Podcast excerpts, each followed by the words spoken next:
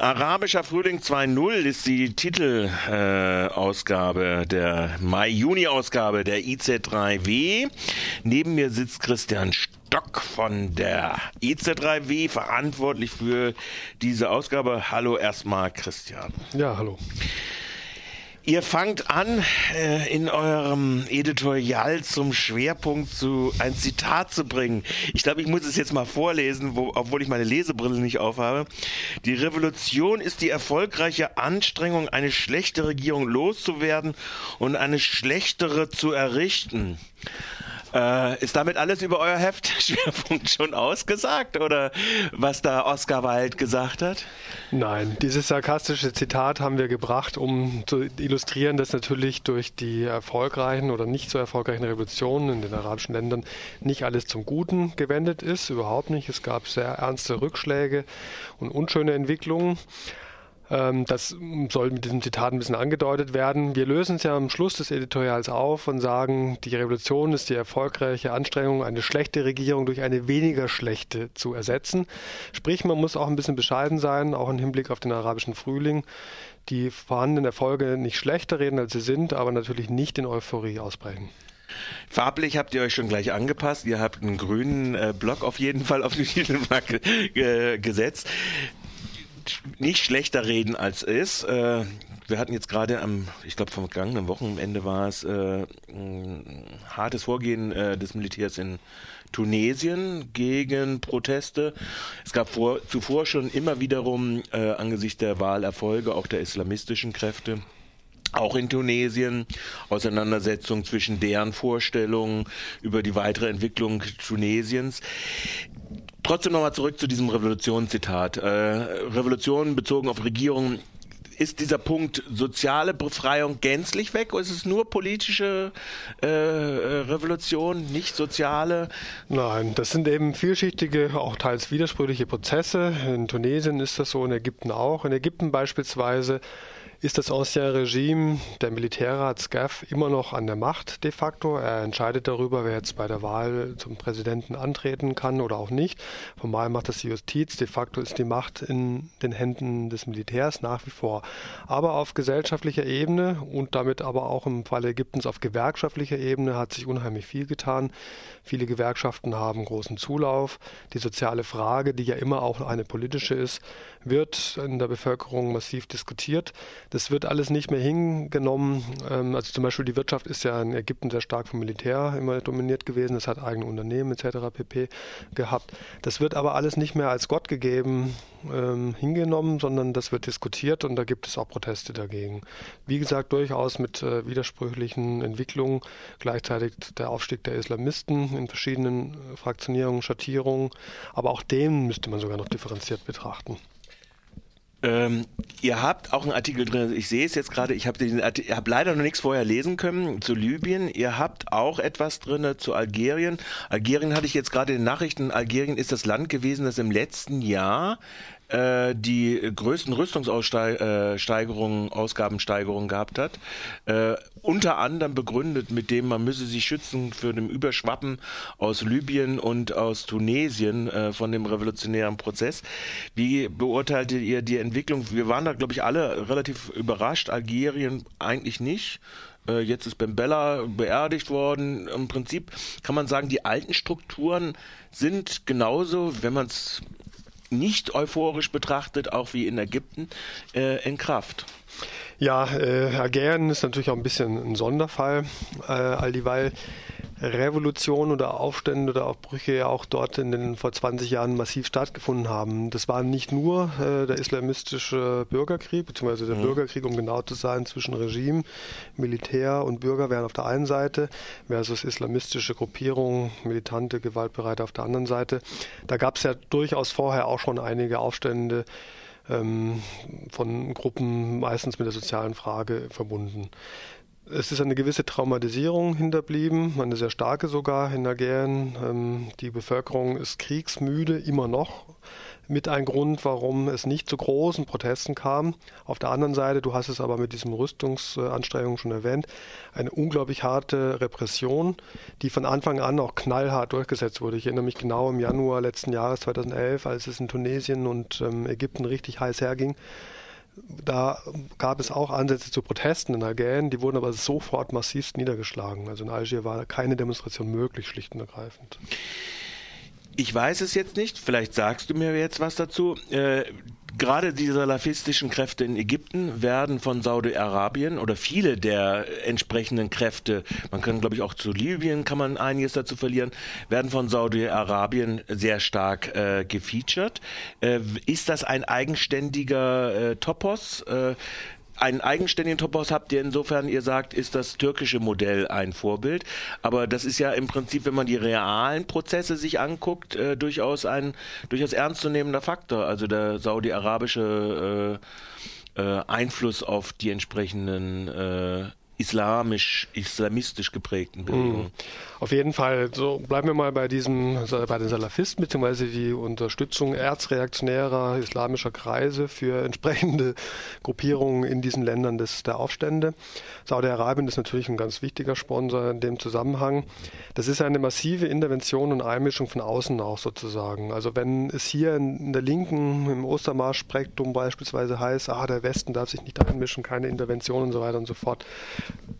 gut und schön, kann man ja mit guten Argumenten darüber nachdenken. Aber wir dürfen nie vergessen, dass diese äußere, auch teils militärische Intervention massivst stattfindet seitens Saudi-Arabiens. In Bahrain hat das auch die Form der konkreten militärischen Unterstützung angenommen. Da geht es nicht nur um Geldflüsse etc., sondern wirklich gerade um, vor einem Jahr. Vor einem Jahr und jetzt und auch jetzt wieder. Geht's jetzt auch wieder und jetzt äh, trotzdem mhm. äh, mhm. fahren natürlich die äh, Spektakel und Event-Zirkusse dorthin und machen ihre Formel. Richtig, ja. Also also das müssen wir immer sehen. Es gibt auch den Iran als Sponsor von diversen Gruppierungen, die versuchen Einfluss zu, nehmen. Ähm, in Syrien spielt das zum Beispiel durchaus eine Rolle. Also das muss man klar sehen. Intervention, Einflussnahme von außen gibt es wahrlich nicht nur von Seiten des Westens. Und dort leider am wenigsten von fortschrittlichen mhm. Gruppierungen, mhm. sondern leider eben natürlich auch von ähm, NATO und anderen. Ähm, aber seitens der reaktionären äh, islamistischen und islamischen Gruppierungen gibt es das massiv. So, das muss man wissen. Der Erfolg von Islamisten in Tunesien ist nur erklärbar, äh, zumindest teilweise nur erklärbar über die massive finanzielle Unterstützung aus Saudi-Arabien in der Wahlkampagne beispielsweise. In der Wahlkampagne, Sie waren aber nach meiner bescheidenen touristischen Kenntnis schon relativ stark ausgeprägt äh, in Ihren verschiedenen äh, Variationen, auch schon lange vor. Äh diese Ennada, Muslimbrudernahen ja. Gruppierungen, ja, die gab es natürlich vorher schon. Die Salafisten, die auch in Ägypten wie Phönix aus der Asche aufstiegen, ja. die niemand auf dem Zettel hatte als ernstzunehmender Akteur. Das hat vielleicht subkutan irgendwo geschlummert, mhm. die, ähm, diese, diese konservative Form des Islam, aber das ist massiv jetzt auch gepusht worden von saudi-arabischer mhm. Seite, das muss man klar sehen. So. Die andere Frage ist, ob äh, die Türkei ein Modell ist, beziehungsweise der, die AKP der Türkei. Da geht es natürlich nicht um affirmativ das Gutfinden, ähm, sondern der Autor äh, setzt sich aus mit der These auseinander. Das wird ja oft gesagt, ja, dass es jetzt in Tunesien beispielsweise eine konservative islamische Partei gibt, ist ja gar nicht schlimm. Das ist die, wie die CDU für das Christentum und die Politik in Deutschland. Und wenn das moderate islamische Parteien sind, ist das alles nicht so schlimm. Der Autor sagt, naja, so einfach ist es auch in der Türkei nicht. Die AKP hat schon eine Islamisierung der Gesellschaft vorgenommen, die hochgradig kritikwürdig ist. Ähm, die ist sicherlich nicht so extrem wie in offen islamistischen Ländern und Staaten oder auch in, in reaktionären Staaten wie in Saudi-Arabien. Es gibt ja immer noch den Kemalismus und das Militär als Gegengewicht, als mächtiges. Aber äh, als positives Modell will er die, die, Türkei auf keinen Fall verstanden wissen. Das war noch zu dem Artikel, den ich die Einleitung eine Frage hatte.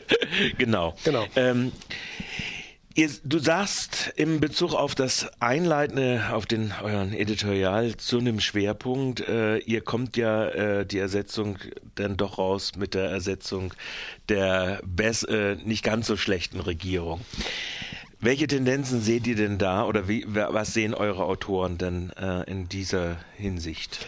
Also alle Autoren sind sich mehr oder minder einig. Ähm, natürlich gibt es massive Rückschläge, natürlich gibt es massive Probleme, natürlich gibt es völlig euphorische, überzogene Erwartungen an Reformprozesse etc. pp. Aber der Trend geht schon in eine richtige Richtung. Also die politische Auseinandersetzung ist da, die gab es vorher nicht, da war Betonruhe repressiv hergestellt in Ländern wie Tunesien oder Ägypten. Heute wird dort offen äh, diskutiert und Wahlerfolge von Islamisten können sich auch ganz schnell relativieren, wenn die zum Beispiel tatsächlich an der Regierung sich blamieren, wenn sie auch nicht in der Lage sind, außer konservativen Durchhalteparolen irgendwas Vernünftiges zustande zu bringen, werden sich deren Wahlerfolge sehr schnell ähm, ins Gegenteil verkehren. Das muss man ein bisschen abwarten. Ähm, ansonsten müssen wir eben auch sehen, dass äh, ja auch fortschrittliche Initiativen, sei es im Bereich der Frauenrechte oder wo auch immer, durchaus ähm, in der Bevölkerung gären. Das ist ein Prozess ist, der mhm. läuft. Ähm, das ist nicht, sind nicht die großen Medienschlagzeilen, ja. aber was an der Basis sozusagen der Bevölkerung stattfindet, ist oftmals eher erfreulich als unerfreulich. Kommen wir noch zum im letzten Teil, bei diesem Schwerpunkt noch zum Punkt, äh, ihr habt, glaube ich, einen Artikel drin über Medien. Es war ja vor einem Jahr die große, der, der große Hype, unter anderem auch derjenige, die Medien, die sozialen Medien, äh, die Web 2.0-Revolution äh, etc. Was ist denn davon übrig geblieben? Äh, auch in dem Hype. Also das ist ja eher eine Außenwahrnehmung gewesen, hat zwar eine bestimmte mitorganisierende Funktion gehabt, wobei soziale Umzüge von Stadtvierteln zu Stadtvierteln wesentlich relevanter gewesen sind, wenn ich an Ägypten, äh, in, an die Hauptstadt äh, denke. Aber was ist denn davon übrig geblieben? Insbesondere vielleicht auch mal, was ich damals schon äh, glaubte anmerken zu dürfen, dass äh, wahrscheinlich Al Jazeera und damit auch Katar eine wesentlich größere Rolle gespielt haben als die sozialen Medien. Ja. Wir haben jetzt keinen Artikel drin explizit, der sich mit Medien in Form von ähm, Al Jazeera auseinandersetzt. Da würde ich dir zustimmen. Die haben das sehr stark gepusht. Das ist ein Stück weit auch eine Al Jazeera-Revolution gewesen, wesentlich mehr als äh, Facebook. Äh, zur heißen Phase in Ägypten wurde es ja auch abgeschaltet. Also, und dann haben sich die Leute eben doch von Mund zu Mund oder wie ja. auch immer verständigt. Also das darf nie überschätzt werden, dass der solche Mund-zu-Mund-Propaganda ja. letztlich viel äh, wirksamer ist. Was wir haben stattdessen ist einen sehr interessanten Artikel über die Blogger-Szene in den arabischen Golfstaaten, die als besonders beton, betonartig und besonders erzkonservativ gelten. Und das ist sehr interessant, weil diese Blogger-Szene gibt es halt nicht erst seit der Arabischen Revolution oder kurz davor, sondern die gibt es seit vielen Jahren. Seit Ende der 90er Jahre treten die ein für Menschenrechtsaktivismus, für demokratische Rechte, für Free Speech, äh, was auch immer wir uns da vorstellen können. Diese Leute sind sehr oft massiv von Repression bedroht gewesen, sind viele in den Knast gegangen. Das sind die eigentlichen Pioniere. Mhm. Also wird auch nochmal besonders gewürdigt. Äh, Christian, äh, das ist der Schwerpunkt. Was gibt es denn noch im Heft? Ja, also wir haben natürlich immer eine bunte Mischung. Ein Artikel, der sehr interessant ist, weil das ein echtes Flüchtlingsdrama ist, ist ähm, hat mit Ägypten zu tun. Im Sinai werden eritreische Flüchtlinge in Lagern ähm, eingesperrt von Menschenhändlern. Das kann man nicht so ganz durchblicken, wer das äh, ist. Ja. Es werden Lösegelder erpresst. Ein, der Westen verhält sich nicht dazu. Die ägyptische Regierung hat über, überhaupt keine Umorientierung der Flüchtlingspolitik vorgenommen. Ein Skandal mit anderen Worten. Ja.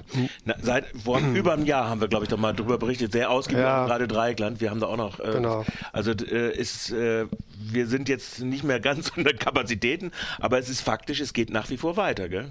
Ja, diese Sache ist äh, überhaupt nicht gelöst, dieses Problem. Einer der ganz wenigen Akteure der Weltpolitik, der sich da positiv eingesetzt hat, ich sage es nicht gerne, aber ich muss es sagen, ist CNN, die eine Kampagne mhm. dazu gemacht haben.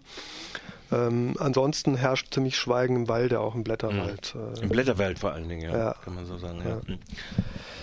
Wir haben einen Beitrag zur WTO, die steckt in der Sackgasse, sagt unsere Autorin, was nicht unbedingt ein Grund zur Freude ist, weil jetzt Freihandelsabkommen nicht mehr auf globaler Ebene über die WTO verhandelt werden, sondern bilateral beispielsweise EU Tunesien oder EU Lateinamerika. Das oder ist aber eher schlimmer. Ja, oder ausgelagert äh, in Bezug auf äh, bestimmte Regierungs-, also das ACTA-Abkommen ist ja zum Beispiel genau. eine reine Geheimgeschichte äh, zwischen Konzernen und äh, bestimmten genau. Regierungsorganisationen. Und zugespitzt könnte man sagen, die WTO als globaler Zusammenhang war da fast noch das kleinere, weil handlungsunfähigere Übel. ja, genau. Also dazu habt ihr auch einen Artikel, ja? Genau. Dann haben wir ergänzend zum Themenschwerpunkt einen Artikel von Karl Rössel über Filme zu den arabischen Revolten, mhm. und zwar aktuelle Filme, teilweise aber auch Vorgängerfilme, weil Das ist ja alles nicht vom Himmel gefallen, sondern das hat ja alles eine lange Vorgeschichte gehabt. Äh, jeder Protest in Tunesien oder Ägypten hat eine lange Geschichte sozusagen. Ähm, da hat er eine sehr schöne Bestandsaufnahme der aktuellen Filme und Videos zum Thema gemacht und er ist übrigens auch Ende Mai zu einer Veranstaltung hier in Freiburg im kommunalen Kino. Wir hoffen, da eine tunesische Filmemacherin auch dabei zu haben die äh, sich mit den Salafisten angelegt hat, beziehungsweise die von Salafisten verfolgt wird, ja, ja. inzwischen dafür, dass sie einfach auch Free of Speech, Freedom of Speech und so weiter einfordert. Ähm, das wird eine sehr spannende Veranstaltung, da werden wir bei Zeiten nochmal extra Werbung für machen. Okay. Mit Karl Rössel, der die Filme vorstellt.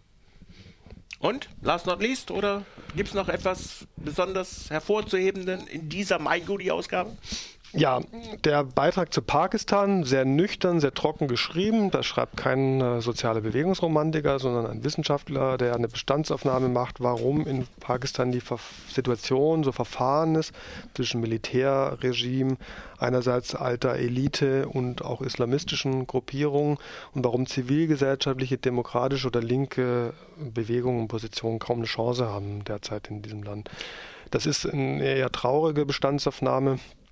Aber Pakistan ist ja einer der latenten Dauerbrennpunkte. Ähm, Konflikt, Krisenherde, das ist, ähm, hat ja auch eine Atombombe. Richtig. Ähm, wo also man kann da vielleicht auch nochmal dazu sagen, äh, wenn die Reste der Friedensbewegung ein bisschen nüchterner in der Analyse und nicht so eurozentriert werden, und äh, nicht ihr apokalyptisches Visionen irgendwo überstülpen würden. Mhm. Das ist wirklich wahrscheinlich eher sogar, also wenn es äh, ja heißer werden wird, ist das wahrscheinlich ein größeres Problem zwischen Auf jeden Fall. Pakistan und Indien. Grass hätte sein Gedicht, sein unsägliches Besser zu Pakistan geschrieben. Dann hätte ich ihm zustimmen können. So ist es. Was die Frage der apokalyptischen Beschwörung angeht äh, und ihrer Zuordnung dann auf Israel. Äh, sowieso nicht. Aber ja gut, Israel als Jude unter den Staaten. Äh, aber das ist eine extra Diskussion. Ja, vollkommen extra Diskussion, ja. Ähm, bei Pakistan mache ich mir persönlich richtig Sorgen darum, dass die im Besitz einer Atombombe sind. Also dieser Artikel nüchtern geschrieben und nüchtern dann also auch rational nachvollziehbar, vielleicht auch für andere mal äh, nachziehbar, die nicht so ganz eurozentristisch nur gucken. Jo. So, das war's dann, oder äh, hast ja, du? Ja, es gibt natürlich ja, natürlich viel noch mehr, aber, aber wir lassen es wir belassen es jetzt mal hierbei. Okay, gut. gut. Dann bedanke ich mich für deinen Besuch und wünsche dir einen schönen, noch heute äh, genießenden äh, sonnigen Tag hier in Freiburg. Ja, danke auch.